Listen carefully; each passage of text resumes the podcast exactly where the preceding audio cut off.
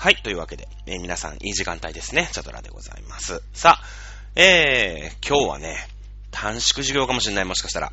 うーん。えー、ここ最近でですね、一番体調が悪いね。うん、困ったもんですよ。はい。あのーなんかね、例えば、まあ、熱が出ましたとかさ、喉が痛いとかさ、だと、まあね、落ち着いてきたとはいえ、まあ日本全国のね、まあほらもう3年ぐらい流行り病があるわけですよ。ね。で、まあ感染力も強いみたいな、オミクロン株なんつってね、言ってるわけですから、まあ一応私、えー、まだ PCR も受けたことないんですけれども、お一応コロナ症状なわけね。多分。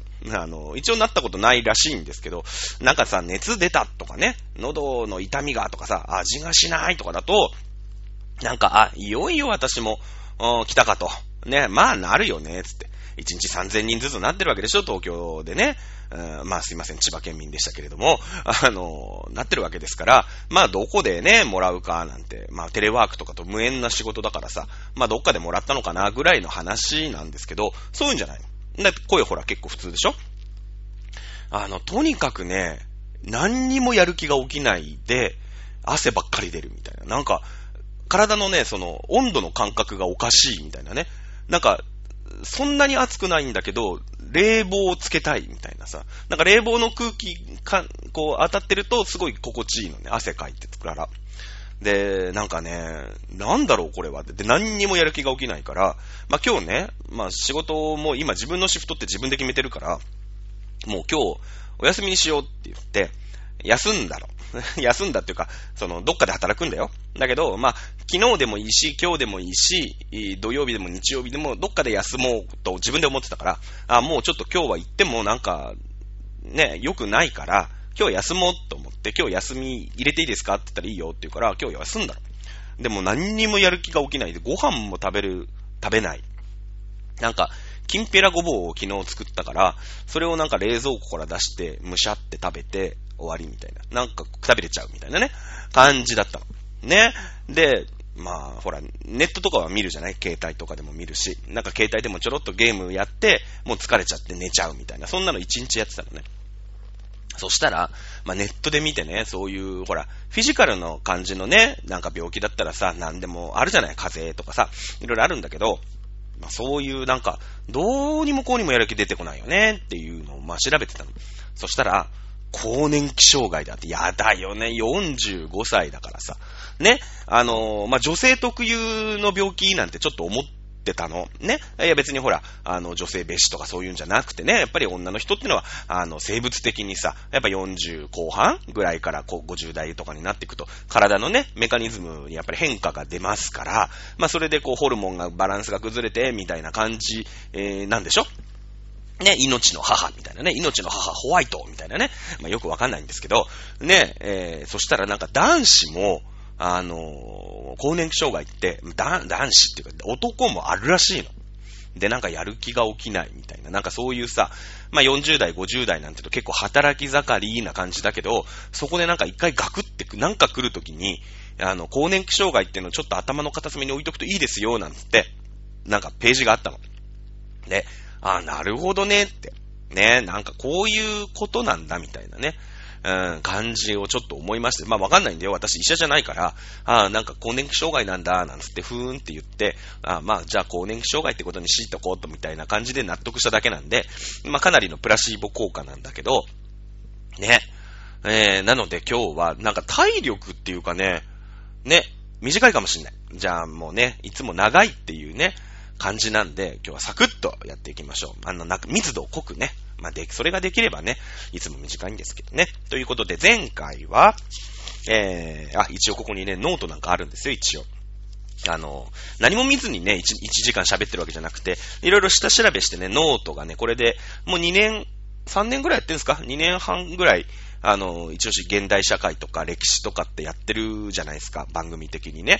まあ、毎回聞いてくれる人は本当にね、えー、なんかありがたいというか、まあ、ちょっと頭がおかしいんだろうなと思ってますけれども、ね、大丈夫？楽しい？これ。ずっと喋ってますけど。ね、えー、まあノートがあってね、1枚めくると、グローバル化。そうそうそう。ね、世界大戦っていうのは価値観がね、入れ替わるスイッチなんだよ。ね、えー、それで、まあ、第三次世界大戦、このロシア・ウクライナ戦争、まあ、一応ね、えー、第三次世界大戦のこの後の世界観どうなっていくのかなね、えー、やっぱりこの権威主義国家だよね。えー、まあ、いわゆる独裁の体の国家のね、えー、に、やっぱり分断をしていくんじゃないのかなっていうのが私の、まあ、予想だったよね。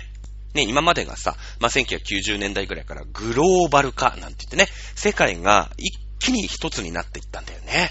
うん。中国もロシアも、まあ、改革開放っていうところでね、その資本主義の旨味みたいなものを、やっぱ享受するようになったし、まあ、世界中もね、アメリカだったりイギリスだったりっていうところも、うん、今までさ、一緒に商売してなかった奴らがいきなり商売に絡んでくるわけよ。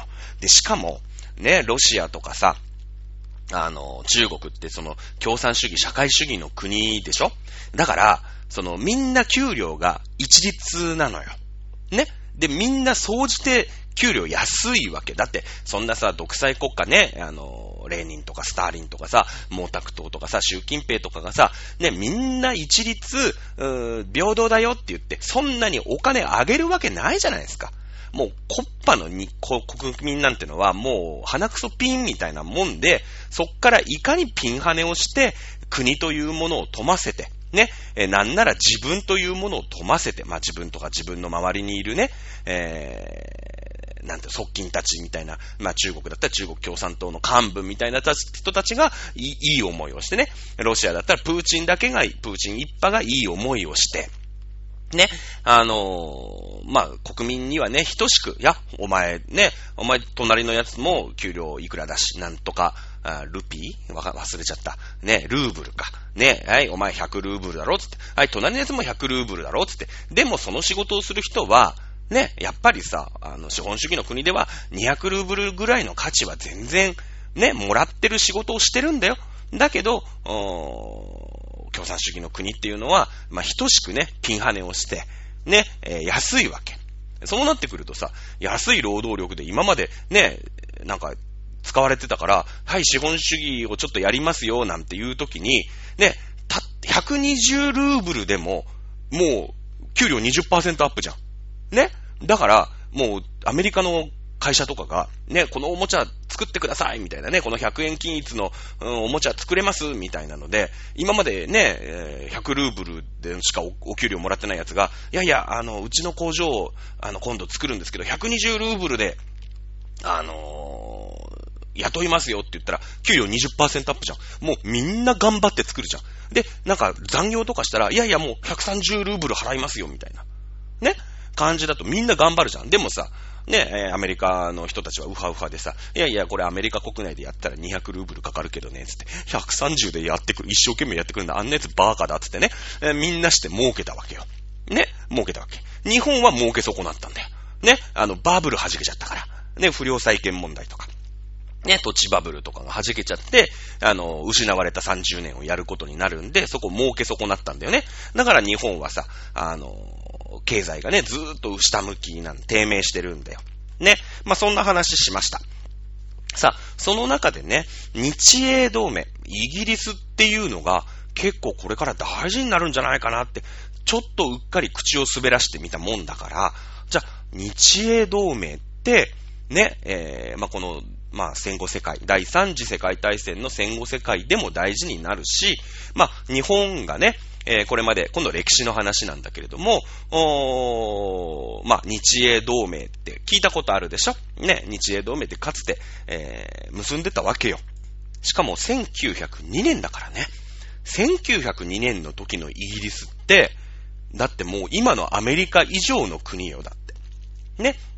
これ前回からずっと言ってるでしょ？第一次世界大戦でイギリスはさ、もうヨーロッパ中がメコメコになっちゃって、えー、その覇権国家の座からね、まあ、滑り降りて、まあ、アメリカがそこからずっと覇権国家なんですよ、みたいな話したじゃない。ってことは、第一次世界大戦で1914年でしょ？なので、1914年まではイギリスはゴリゴリの覇権国家なわけ。もう、世界のルールはイギリスが決めるみたいな時代なわけよ。うん。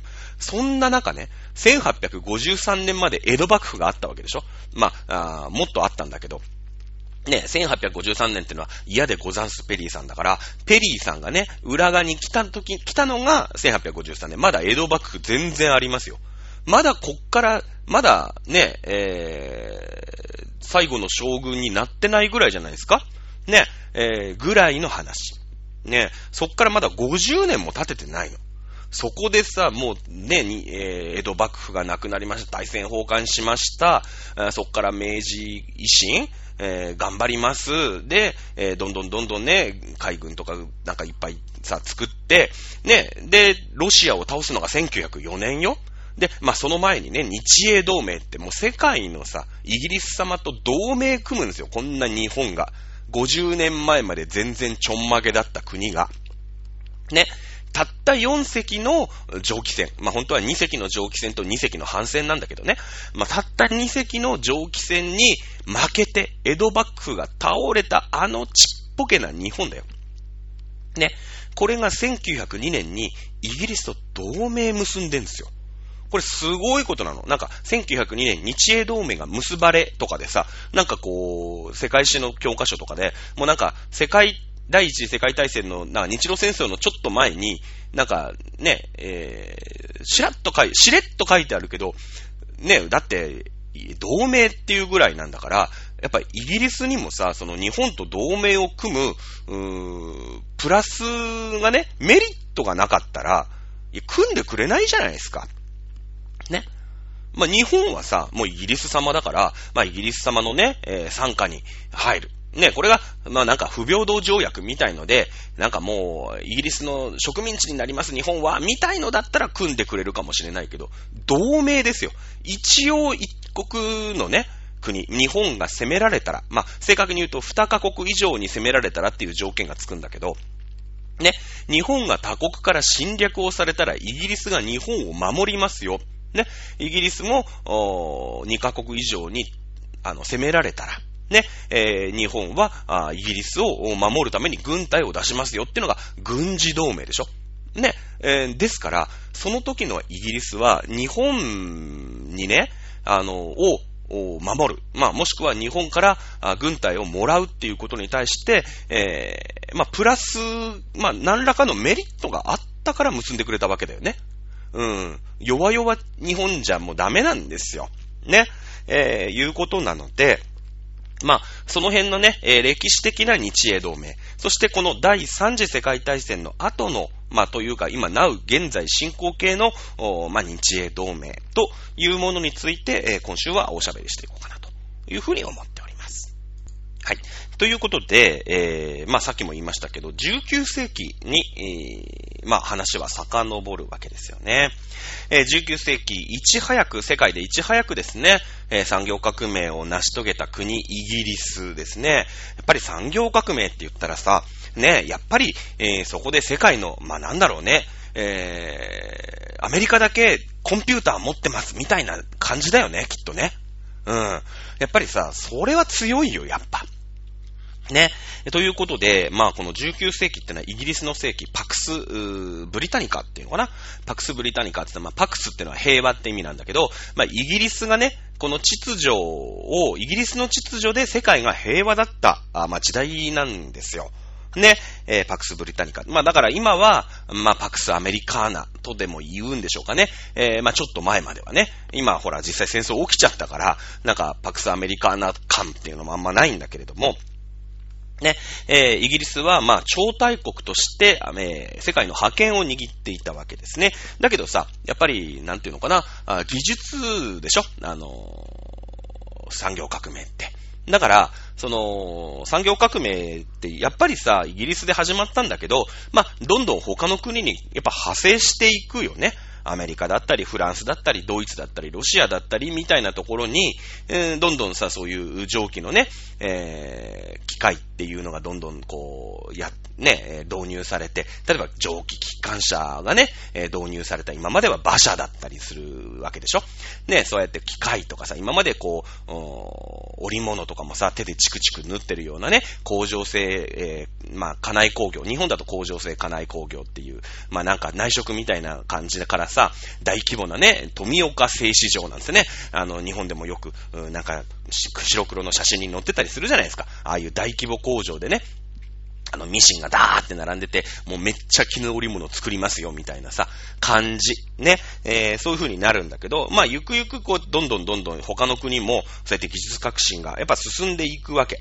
そうなってくるとさ、イギリスのその優位性っていうのが少しずつ薄れていくじゃない？だって他の国も産業革命がやっぱり遅いよ。当然ね、イギリスよりは遅いけど、まあイギリスだってそれは内緒にしたいって言ったってさ、まあ資本家ってのはどんどんどんどんね、そうやって技術革新していくっていうのが資本家だから、いつかさ、ね、アメリカでも蒸気機関使うようになる。フランス、ドイツ、ロシアって。まあ日本だってそうだよね。えー、まあ明治時代にな、明治時代になって、えー、そっからね、まあ富国強兵だとかさ、あいろんなことでね、明治維新だなんだっつって、えー、そういう風になっていったわけじゃない。ね、150年以上前の話ですけどね、あの、日本にもさ、蒸気機関車がね、えー、通りましたなんて、150、なんか150年目なんでしょ？今。なんか、高輪ゲートウェイでさ、なんか、その時の橋が見つかったみたいなのよく、なんか見ますけど。ね、えー、ってなってくるでしょ？じゃあさ、ね、えー、やっぱりイギリスも、いや、このままじゃね、世界で俺1番だったんだけど、やっぱ2番、3番、4番ってどんどん出てくるから、やっぱどっかと同盟、今まで通り俺1番じゃダメだよと。俺一番、オンリーワン、俺だけって言うんだったら、やっぱ、ボンボンボンボンね、アメリカだって頑張る、ドイツだって頑張ってくる、フランスだって頑張ってくる、ロシアだって頑張ってくる、いうところで、あのー、なんて言うんですかね。やっぱそういうところにさ、一個一個対処していかなくちゃいけないじゃないですか。まあ、アメリカはさ、独立戦争なんですね。まあ、イギリスとこう、争って、まあ、アメリカが勝っちゃったりしてるわけで、で、独立をこう勝ち取ったりしてるわけですよ。で、フランスとはさ、まあ、ナポレオンがね、えー、ブイブイ言わして、ナポレオンの遠征してる時に、えー、フランスバーサス、ね、えー、イギリス、ここでやっぱり、こう、バトってるわけよ。ね。えー、っていうところで、やっぱ、まあ今までは、なんか、ね、すげえ、ドドイツじゃない、えー、イギリスが強かったから、まあみんなね、ちょいちょいこう、なんか置いたするんだけど、そこでもなんとかカバーできてたの。ね。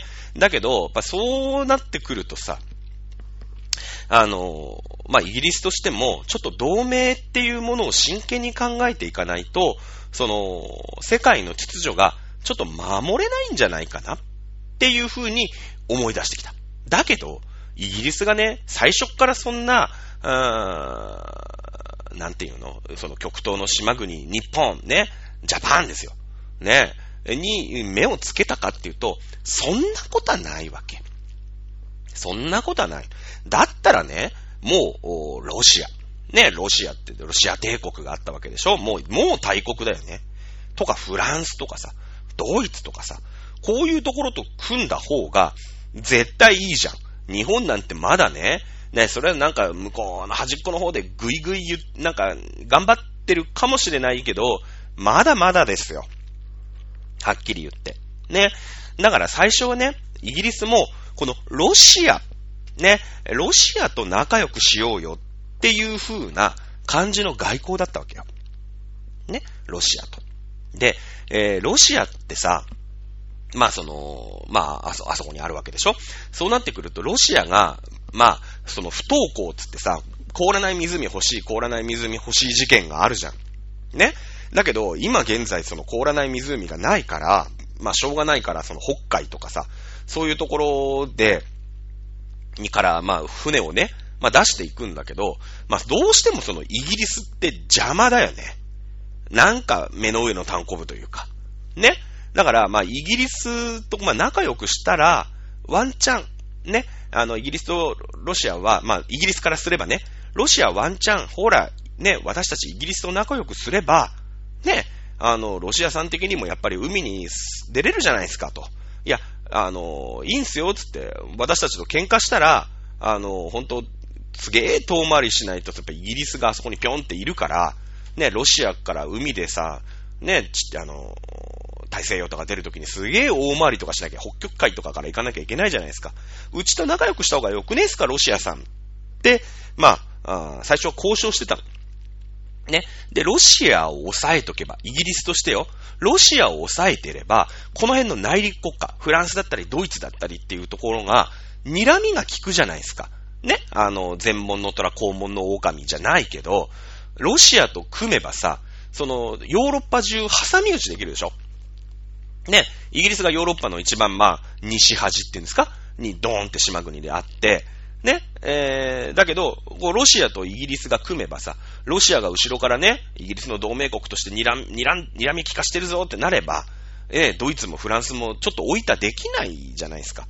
ね、えー、そういうのを、まあ、あ狙ってたわけよ。で、逆に言えば、そのロシア側もね、あの、まあ、これ地政学的な話なんだけど、うーん、ロシアもさ、イギリスが後ろからついてくれるって分かってれば、ね、えー、フランス攻める、ドイツ攻める、こういう、うヨーロッパにね、えー、拡大していくときに何かと便利だよね。便利だよね。うん。ね。だけど、その、やっぱりさ、ロシアに対しても、ロシアもね、あの、プライドがあるわけよ。やっぱ。なんか、まあ、派遣国家のイギリスの、その参加に入るっていうか、同盟を組むってことは、そのイギリスは超えられないじゃん。今の派遣国家だから、やっぱそれをぶちのめして、ロシアが次の時代の派遣国家を取るんだと。いう感覚なわけよ。ね。今の日本みたいに、もうさ、ね、アメリカの天下ね、を狙うつもりはさらさらございませんと。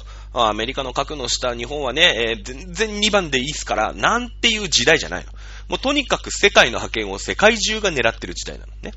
だから、イギリスと同盟組むと、まあそもそもイギリスが盤石になっちゃうから、イギリスの、まあお手伝いだよね。派遣のお手伝いをするような感じになっちゃうから、イギリスの鼻を明かすことは一生できないですよね、ロシアもね。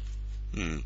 なので、いや、ちょっとロシアとしても、イギリスとは組め、まあ、もちろんメリットあるんだよ。メリットあるから交渉してたんだけど、いや、最後の最後で、ちょっとね、やっぱりイギリスとは組めないなっていうことで、交渉が決裂したんです。ね。そうするとイギリスもさ、あ、ロシアはそういうことね、と。ね。うちとはちょっと距離を取っていくのね。仲良くできない子なのね、君は。っていう感じだよね。まあ、の、世界地図ね、ヨーロッパの地図見ていただければ、まあ、わかると思うんだけど、あ、ロシアが、ちょっとこう、イギリスに対して敵、敵対というかね、えー、の国なのね、ってなってくると、じゃあ、どこと同盟を組もうか。ね、えー、いう風になっていったときに、ジャパンが出てくるんですね。だってさ、ロシアが明らか敵視してくるわけじゃん。ね？で、まあその、ドイツとかフランスとかっていうところも、まあ、まあね、えー、あるんだけれども、明らか敵視はされてないわけ。ロシアだけ、ね、同盟組みませんかって歩み寄ったにもかかわらず、組みませんって交渉決裂したから、あ、こいつは派遣国家、どね、イギリスの派遣を狙ってくる国だなって明らか敵視する。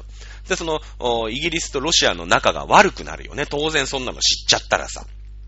ね。そうなってくると、じゃあ今度世界地図をね、一生懸命思い起こしてほしいんだけれども、ロシア、イギリスがロシアと戦争するときに、どこと組んだら得かっていう話なわけよ。ね？まあ、ロシアってでかい。まあ、でかいから、ちょっとわかりづらいかもしんないけど、ジャパンだよね。ね？ジャパンがさ、後ろのね、ロシアの裏庭からコツコツコツコツさ、あそこでこう睨みを聞かせていればよ。だって日本はさ、そこ、日本海とかが超メインじゃん。ね？だから、まあ日本の海軍とかが、まあ、本気のやつだよね。本気のやつじゃないですか。ね？えー、そうなってくると、やっぱロシアもさ、こっちの極東、ウラジオストックとか、ね、えー、千島列島とかさ、なんかカムチャッカみたいなところにも、軍隊をさ、咲かなきゃいけないじゃん。ね？そうなってくると、イギリスとしてもこう両方に分かれてくる。ロシアってでっかいから、行き来できないの。もう、こっちのカムチャッカとか、その極東の方の軍隊が、あのね、ヨーロッパの方に動くってもうめっちゃ大変なの。今ちょっとやってるけどね、ウクライナの方が、ニッチもサッチもいかないから、こっちの極東軍かなんかから少し引っこ抜いて、あの、向こうに持ってたりもしてるけれどもね。ね、えー、いう風になってい、えー、くわけさ。で、えー、その、まあ、日本と一緒になる、一緒、日本と同盟を組む、まあ、国力からしたら、日本なんかまだチンチンなの。でも結構いいや、いい塩梅なんだよ。で、えー、そうすると、イギリスのこう、思惑として、えー、なんていうのかな。まあ、日本と、まあ、ロシアと仲良くできない、敵視されたんだったらしょうがない。日本と組むかっていう感じなんだよね。うん。それでできたのが、まあ、1902年の日英同盟。ね、えー、なわけ。で、これはね、あのー、一国に戦争をふっかけられた場合、まあ、例えば今はロシアがウクライナに戦争されてる、ね、ふっかけられたけども、一国相手にするときは、うーん、中立、ね、えー、でいましょうよ。別にその参戦しなきゃいけないとか、なんか一緒に戦わなきゃいけないっていうのはないの。やっぱりさ、この時代ってすごい気な臭いじゃん？だから、まあいろんな国がいろんなところで戦争をするんだよね。まあもちろん日清戦争だったり、日露戦争だったり、日本だってちょいちょいこう、戦争してるじゃん。でも、基本1カ国、1対1の対マン勝負なんですよ。で、それはもう世界的にルールはありなんだよね。だって日露戦争もそうだし、日清戦争もそうだしさ、アヘン戦争は中国とイギリスでしょね、えー、そうやって一対一の戦争はちゃんとルールを、手順を踏めば OK な時代なんですよ。怖い時代だよね。ね。だから第、その第一次世界大戦の前、まあ後でもそうなんだけど、それがロシ、今のさ、ロシア、ウクライナ戦争みたいなのは全然セーフなの。全然セーフなんですよ。そういうね、時代なんだよ。そういう時代なんだよ。で、えー、一国と戦争した場合は、ね、例えば日本がどっかに攻められました。どっか一国に攻められました。その時は、イギリスは、その一国に味方することもない。日本に味方することもない。中立でいます。逆に、イギリスが ね例えばフランスと戦争した時に、日本はフランスの味方もしない。イギリスの味方もしない。中立でいましょうよ。っていう決まりがあったの。ただし、2カ国と戦争をした場合、ね、2カ国と戦争をふっかけられた場合、イギリスが2カ国に攻めら攻められた場合は、日本は、あその、日本、イギリスの同盟国として参戦しますよ。ね。日本もそう。あの、日本が2カ国に攻められた場合、えー、イギリスは、あの、同盟国として参戦しますよ。ね、えそういう決まりがある、ちょっと面白い条約なんですね。えー、それでさ、まあ、イギリスとしては、まあ、あ何がね、あのー、狙いかっていうと、この、うーん、まあ、あロシアが明らか敵視してきます。ね、えー、で、ロシアが、まあ、イギリスにね、えー、戦争してきた時には、まあ、勝つ自信があるわけよ。だけど、フランスがね、ここでフランスが出てくるんですよ。ね、まあもしくはドイツ。ね、えー、この辺とロシアが組んで、攻められるとちょっと分が悪いんですよ。とにかくこのね、あの、フランスとか、ドイツとかロシアとかっていうのが、束になってかかってくると、ちょっとめんどくせえな、いうことになるんですよね。しかも、ロシアはさ、イギリスに対して敵視してるわけでしょ？敵むき出しにしてるでしょ？ってことは、ロシア、ドイツとかさ、ロシア、フランスみたいのが、組んでね、えー、まあ、イギリスを攻めようみたいになっちゃうと、ちょっとめんどくさいじゃないですか。ね。で、しかもその日本って、まあちょっと離れてるんだけれども、その時のね、戦艦が、えー、ロフツ日。で、ロシアはね、7隻持ってんの。で、えー、ロフツ、フランスと日本で、えー、5隻持ってんの。戦艦を。12隻じゃんで、えー、イギリスは4隻持ってる。ね。だから、その、ロフツ・ニッチが共同で、今のほら、派遣国家だから、イギリスって。ね、その2位、3位、4位みたいな、まあアメリカもいるから2位、3位、4位じゃないのかな ?3 位、4位、5位とかなのかな？わかんないけど、そういう奴らが連合してね、あの、イギリスに盾ついてもらっても困るわけですよ。ね。で、えー、まあロシアが、まあフランスと、組んで、ね、ロシアがドイツと組んで、イギリスに戦争をふっかけてきても、まあまあめんどくさいでしょ。ね。なので、二カ国に攻められた、戦争した場合は、あの、味方してくださいね。一カ国で戦争しても、おえー、まあ中立でいいですよ、みたいな。そういう条項。だからその後の日露戦争ね。日露戦争っていうのは、日英同盟結んでんだけど、日露で戦争してるんですよね。だって一カ国でしょ？日本対ロシアだから一カ国なんで、えー、イギリスは中立でいいですよっていうお約束だった。うん。ね。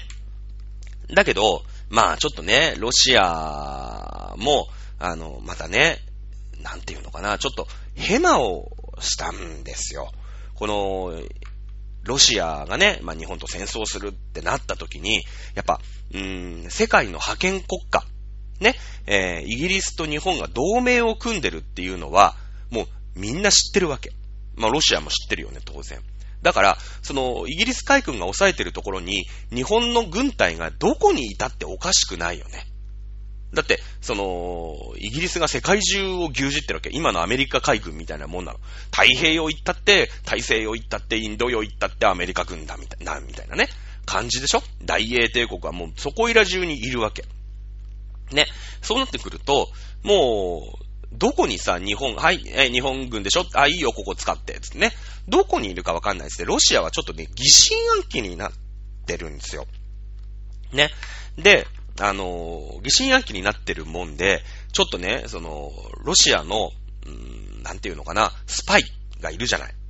に、その、各地のね、海に日本海軍がいたら報告しろつって、ね、えー、駆逐艦みたいのがいてさ、ね、魚雷とか、こう、ぶっ放されたら困るわけ。ね。だけど、あのイギリスのことだから、もう、ね、世界中どこにでも日本招待、ね、日本海軍招待して、どっから日本攻めてくるかわからんぞと。ほら、イギリスはさ、一カ国、日日露の戦争には絡んでこないってのは分かってたのね。1対1の対マン勝負だったら中立ですよってのは、これはみんな知ってるから。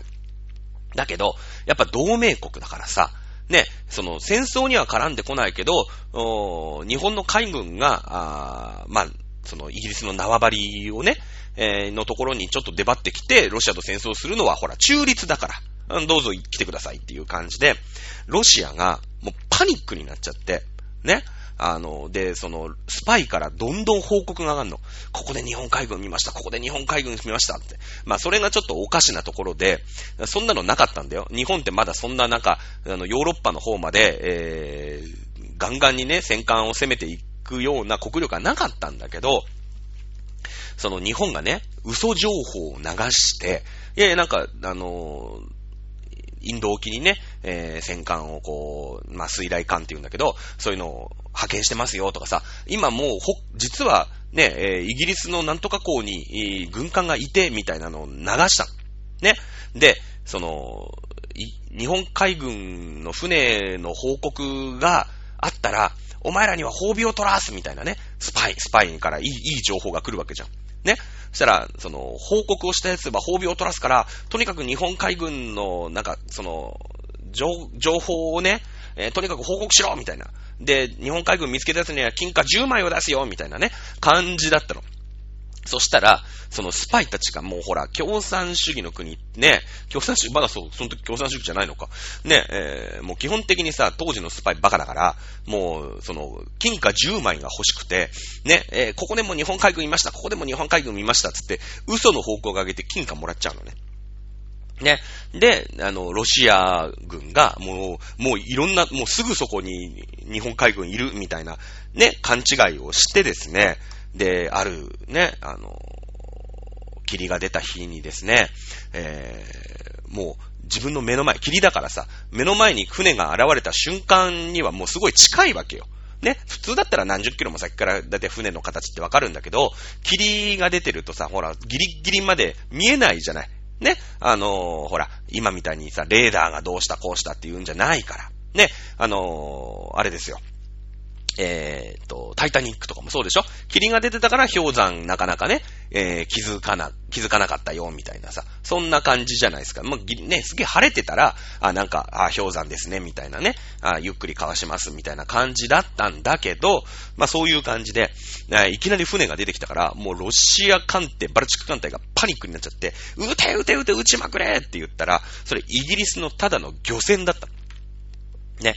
で、もう何の罪もなくて、漁船はただたださ、ね、だってイギリスの近くでね、漁をしてるね、まあ、トロール船みたいなのだったんだけど、いきなり撃ってくるわけ、ロシアの軍艦が。ね、んな知らないよって話じゃん。俺らは普通にいつも通り漁してただけなんですけど、みたいな感じなんだけど、だからなんか、あの、もう近いから目で見えるような距離なんだけど、なんか大きいね、お魚を、その軍艦に向けてこうやって持ってね、僕たちは違うんですと。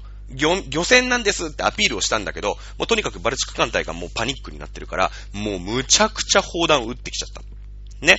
で、もうその、漁船とかがもう沈没しちゃうわけですよ。ね。えー、そうなってきてですね、まあ、そんなか、そんな感じでイギリスがもう激怒するのね。いや、中立って言うたやんけ、と。何勝手に、何戦争してきてんだ。何勝手にこう、うちの漁船沈めてくれとんねん、みたいなね。感じですよ。ね。で、ほら、ロシアとしては、もう日本海軍の軍艦だと思ってるから、その、民間人をね、まあ間違えて誤射してるんだけど、その、なんていうの、まあ、いろいろほら、溺れる人とかがいるわけじゃない。負傷者とかがいるんだけど、そういうの救助しないで、そのまま、こう、立ち去ったわけ。当たり前じゃん。そんなのだって戦争中なんだから、日露は。ね、日本海軍を沈めたってさ、その、その日本人の、まあ余裕がありゃいいけどね、日本人の、その、まあ戦戦死者じゃない、なんていうの？まあ負傷者とかさ、溺れてる人とかを助ける義務はないじゃないですか。ね。で、そんなんだからもうイギリスからしてみたら、いきなり撃ってこれは中立だっつってんのに、いきなり撃ってこられてもうマジ激怒してるわけ。で、その、本当はね、日露戦争の時に一カ国、日本がロシアっていう一角と戦争するんだから、に、イギリスはね、もう全然その、あの、中立ですよ。ね、えー、どっちの味方もしませんよっていうお約束だったんだけど、ロシアがヘマをして、ね、そんなことをしちゃうもんだから、もうイギリス艦隊がそのバルチック艦隊をずーっと追尾してんの。攻撃はしないよだってほら、中立なんだから、約束でね、中立だって言ってるんだから、攻撃はしないんだけど、ずーっと追尾してる。で、その、やっぱりさ、まあ、日本までぐるーっと回んなくちゃいけないから、あの、大変じゃない。ね。で、本当だったら、そのスエズ運河とかを、まあ、通りたいよね。ショートカットしたいじゃないですか。だけど、まあ、あの、当時のね、えー、そういう海峡ってのはイギリスが全部抑えてる。まあ、ほら、当時、派遣国家だから。ね、えー、世界中のそういうところはさ、全部、もうほら、今だとパナマ運河とかね、全部アメリカが抑えてるじゃないですか。それと一緒で、もう全部イギリスが抑えてるから、うん、ここは悪いけど通さないからつって。ここ通ろうと思う、通れると思うなよつって、お前ら勝手にうちの漁船沈めといて、何様だって言ってね。そしたらもうロシアしょうがないから、ぐるーっとこれ希望法つってさ、アフリカの近くまで回、アフリカ、ずーっと南アフリカに回んなくちゃいけないじゃないですか。で、ずっとそのイギリス艦隊が尾行みたいのしてんの。で、その、まあ、やっぱり艦隊といえども、どっかでこうやって寄るんだよね、港に。ノンストップで、あの、日本まで来れないじゃないですか。どっかで薪とかさ、食料とかさ、ね、船員だってちょっと伸び伸びしたいじゃない。お姉ちゃんのおっぱい一つも見たいじゃないですか、やっぱ。知らないけど。ね、だから、まあ美味しい生鮮食品とかも欲しいじゃないですか。ね、ずっと塩漬けの魚とかしか、当時冷蔵庫とかもあんまりないから、ね、あの、干し肉とかしかない時代なわけ。ね。えー、なので、こう、いろいろこうって、どっかに寄りたいんだけど、その時はさ、もう世界中、ね、ほら、例えば、南アフリカとか、あれイギリスが、の植民地ですよね。で、あの辺、世界中に植民地があるから、おーら悪いけど、つって。ね。あの、大英帝国の港で、そんなバルチック艦隊が、あの、港に寄って、うん、なんか食料を補給したりとか、そんなのは絶対許さねえ、つって。うん。あの、中立っちゃ中立って言ってっけど、お前らマジ何してくれてんだっつって。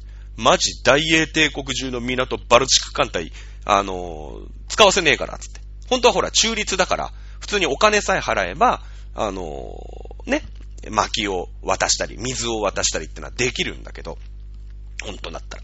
ね、本当だったらできるんだけど、寄らせねえっつって。もうふざけんなって言ってもうマジ切れしてる。ね。で、やっぱりさ、そういうコス、ね、そういうイギリスの息のかかってないちっちゃい港。で、コス、ね、バルチック艦隊も寄って、少しのお水と、少しの生鮮食品と、ね、えー、そういったものを補給して、ね。で、船の整備とかも、なかなか受けられないような状態でね、えー、日本に向けてこうやってえっちゃらおっちゃら来るわけですよ。もうさ、その、ちゃんとした、ね、ちっちゃい港とかで、やっぱりイギリスのね、でっかい港とかでこう、補修作業とかさ、そういうのもね、受けらんないから、もうさ、その、戦艦中の、ね、戦艦の船底には、もう富士壺だらけなわけ。もうほら、えっちらおっちらそういうところで、普通なんか港によるとそういうのこそぎ落としたりするんだって。ね。で、なんだけど、で、もう水もちょっとしか補給できないような小さい港にしか寄れません。ね、えー、そういった感じで、もうひどい騒ぎだったの。だからまあ、バルチック艦隊に日露戦争で勝てたっていうね、えー、感じですよ。ね。えー、まあ、これがさ、まあ、皆さんがよく知るところの、日英同盟。ね。まあ、その後ね、日英の同盟っていうのは、このアメリカがね、第一次世界大戦が、まあ、あの、第一次世界大戦は日英同盟があったから、ね、えー、イギリスは、あ2カ国以上に攻められてますよね。ドイツとか、オーストリアとか、ハンガリーとか。ね。えー、ですので、日本は日英同盟を、まあ、あ基本の考えでね、えー、イギリス側で参戦をするわけなんですよ。ね。ですですけれども、そこで、いなんとイギリスが、えー、世界の覇権国家から没落するんですね。そこで出てきたのが、はい、アメリカでしたよね。うん。さあ、世界の覇権国、アメリカになっちゃったんです。ね。日英同盟ってのはアメリカにとってあんまり良くないんですよ。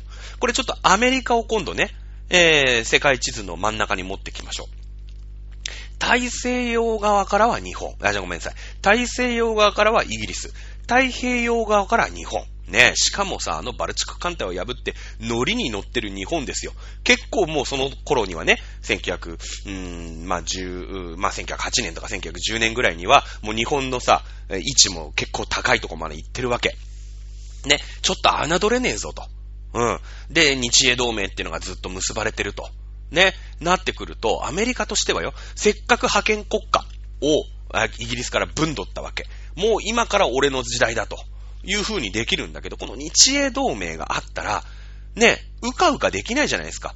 ね、やっぱりイギリスは、あアメリカから覇権国家の座を取り戻そうっていう風に動くだろうし、日本もワンチャン覇権国家の座をアメリカから取ってやろうっていう、ね、やば、野望があったとしたらよ、ね、えー、イギリスと日本が束になって、ね、東からは、あ東からはイギリスか。ね。で、西からは、うん、だ、西海岸ね。西海岸からは日本が攻める。ね、東海岸はイギリスが攻めてくるってこと、これやばいっすよね。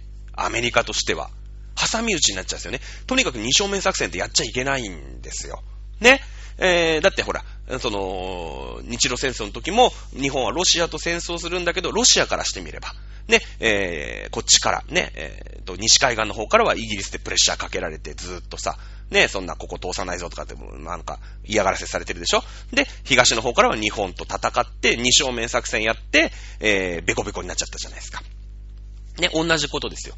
アメリカもさ、やっぱ日本とイギリス両方相手にしたくねえなっつって、この日英同盟はなんか苦々しいんだよね。なんか苦々しいんですよ。で、えー、結局ね、えー、チャチャを入れてきて、まあ、第一次世界大戦の後は、まあ、やっぱアメリカってさ、ナンバーワンになりましたから、あのー、日英同盟をね、解消する、させられる。いうのが、まあ、あれですよね。えー、日英同盟の歴史的なお話になりますね。さあ、今日は短縮するするって言って、もう40分喋ってるんで、今日はここで終わりにします。もう息が切れてしょうがない。よく頑張った私、よく喋った。ね。えー、そしたらですね、えー、まあ、現在進行形で、えー、あの、進行している第3次世界大戦の後の日英同盟。これ、来週やっていこうと思います。はい。ということで、えー、今週は以上になります。えー、また来週お会いいたしましょう。それでは皆さんさようなら。